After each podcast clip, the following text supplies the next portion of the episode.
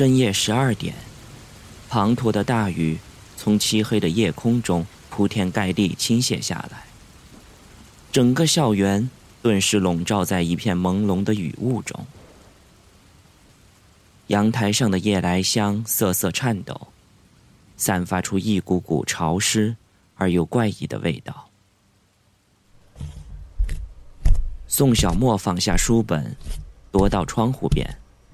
轻轻打开了一个狭小的缝隙，一阵冷风裹着稀疏的雨点，打在他的身上。他打了一个寒战，迅速的将门窗关好。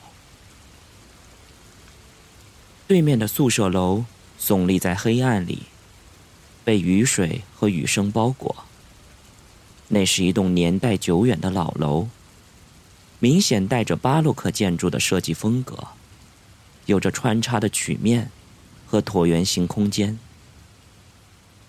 巴洛克一词的原意是奇异古怪，其建筑主要的特点是追求怪异和不寻常的效果，如以变形和不协调的方式表现空间，以夸张的细长比例表现人物等等。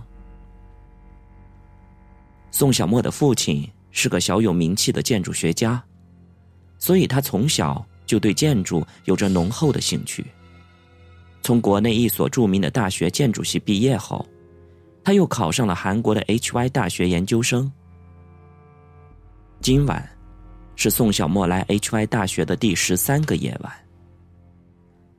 十三，在西方人看来，是一个非常不吉利的数字。这个时候，大多数同学。早已被淅淅沥沥的雨声带入了梦乡。不知道为什么，宋小沫感到莫名的心慌和不祥感，怎么也睡不着。他住的是五二零房间，对面楼上正对着他的那个房间里，似乎有什么东西在晃动着，像是一个黑暗中的幽灵。总在偷偷的望着他，而那个房间的茶色玻璃窗户一直是紧闭着，即使白天也看不清里面的任何东西。宋小沫特别的留意了一下，那两扇窗户从来没有打开过，晚上也没有亮过灯，难道里面没有人住吗？越来越重的好奇心，让宋小沫在床上辗转反侧，无心睡眠。时间到了凌晨两点多，风声越来越大了，不断有闪电劈开黑暗，窗外隆隆的雷声，让房间颤了又颤，一股诡异的可怕气息在四周弥漫。宋小沫披上衣服，再次走到窗户边。就在他向对面房间望去的刹那间，轰隆一声，恐怖的响雷炸开了。紧接着，一道弧线状的闪电从空中一掠闪过，忽的闪耀出刺眼光亮的阴森白光，把对面的宿舍楼照得如同白昼。在这短短的时间，一只黑色的大鸟发出一声撕心裂肺的惊叫，从对面房间的阳台上飞入了浓浓的雨雾中。宋小沫惊喜的发现，那扇窗户忽然打开了，也许是被狂风吹开了。又是一道刺眼的闪电掠过。宋小沫的瞳孔放大了，朦胧中，他终于看见了房间里悬挂着一个什么东西。确切的说，那像是一具小孩子的尸体。风吹着他的花衣服，飘飘荡荡的。为什么孩子没有腿和脚呢？宋小沫胆子更大了些。颤抖着打开了窗户，瞬间，他像被冷冻一样僵住了。荡在空中的黑色绳子一下子扑入了他的眼中。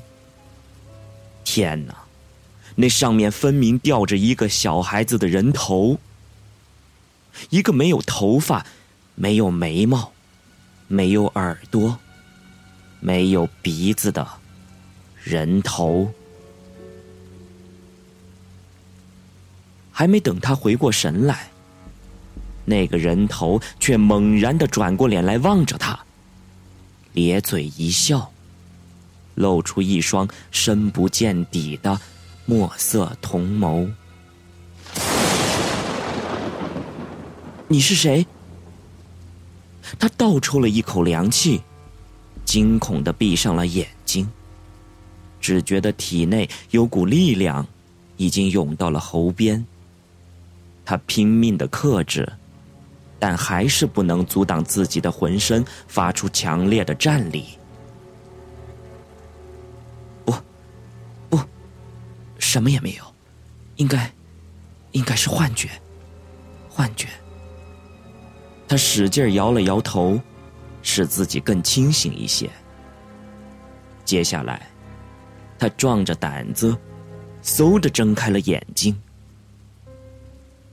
宋小沫不是一个特别胆小的人，事实上，他是一个天不怕地不怕，敢独自一个人去太平间值夜班的人。雷声越来越遥远，四周渐渐安静了下来。对面的房间又恢复了黑暗，他什么也看不见了，一切。已经消失在一片茫茫的雨雾中，可能真的是幻觉。该死的雨天！他调整了一下呼吸，安慰自己道：“宋小沫紧绷的神经慢慢松弛下来。”他仔细检查了一遍窗户和门，决定反身上床睡觉。就在他离开窗户的瞬间，他又忍不住回头向对面的阴森房间里望了一下。这次，老天像是跟他开玩笑似的，又突如其来的扯出一道惨白的闪电。电光刹那，他再一次感到有什么东西飞进了自己的眼睛里。他的心跳再一次的加快。